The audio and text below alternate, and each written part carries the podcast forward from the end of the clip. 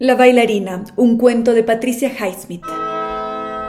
Bailaban maravillosamente juntos, evolucionando de un lado a otro de la pista a los eróticos ritmos del tango, a veces del vals.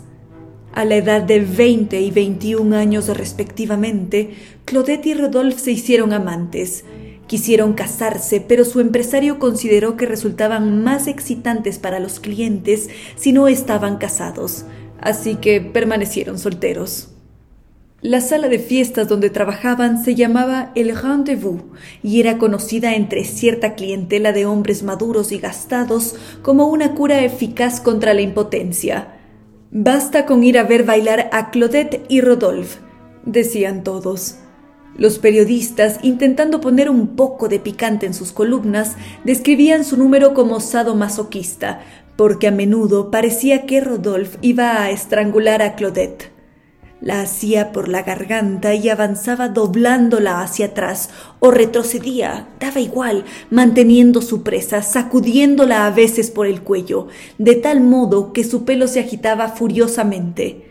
El público contenía el aliento, suspiraba y los contemplaba fascinado. La batería de la banda de tres músicos sonaba más alta e insistente. Claudette dejó de acostarse con Rodolphe porque pensaba que la privación estimularía su apetito. Le resultaba fácil excitar a Rodolphe mientras bailaba con él, para luego abandonarlo con un movimiento brusco, haciendo mutis acompañada por los aplausos y en ocasiones las risas de los espectadores. Bien ajenos estaban al hecho de que lo abandonaba de verdad. Claudette era caprichosa y no tenía verdaderos planes, pero empezó a salir con un hombre barrigudo llamado Charles, de buen carácter, generoso y rico, hasta se acostó con él. Charles aplaudía con fuerza cuando Claudette y Rodolphe bailaban, él rodeando con sus manos el grácil cuello blanco, ella doblada hacia atrás.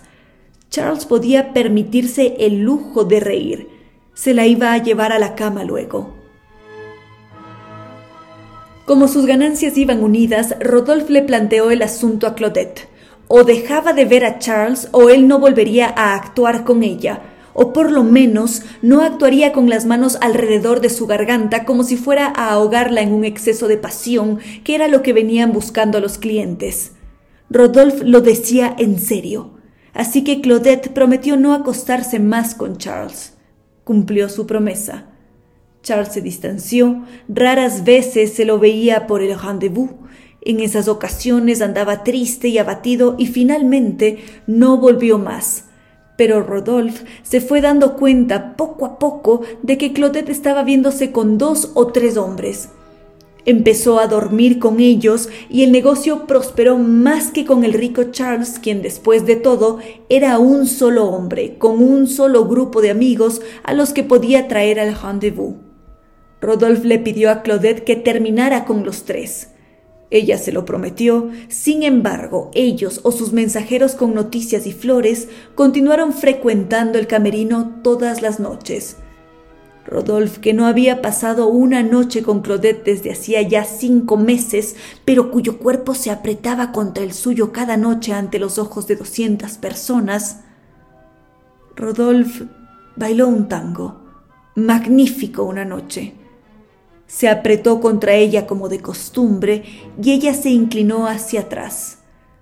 Más, más, más, gritó el público, hombres en su mayoría, cuando las manos de Rodolphe oprimían la garganta de ella. Claudette siempre fingía sufrir, amar a Rodolphe y sufrir a manos de su pasión durante la danza. Esta vez no se levantó cuando la soltó ni él la ayudó como solía ser. La había estrangulado con tanta fuerza que ella no pudo gritar. Rodolphe salió del pequeño escenario y dejó a Claudette allí para que otros la recogieran.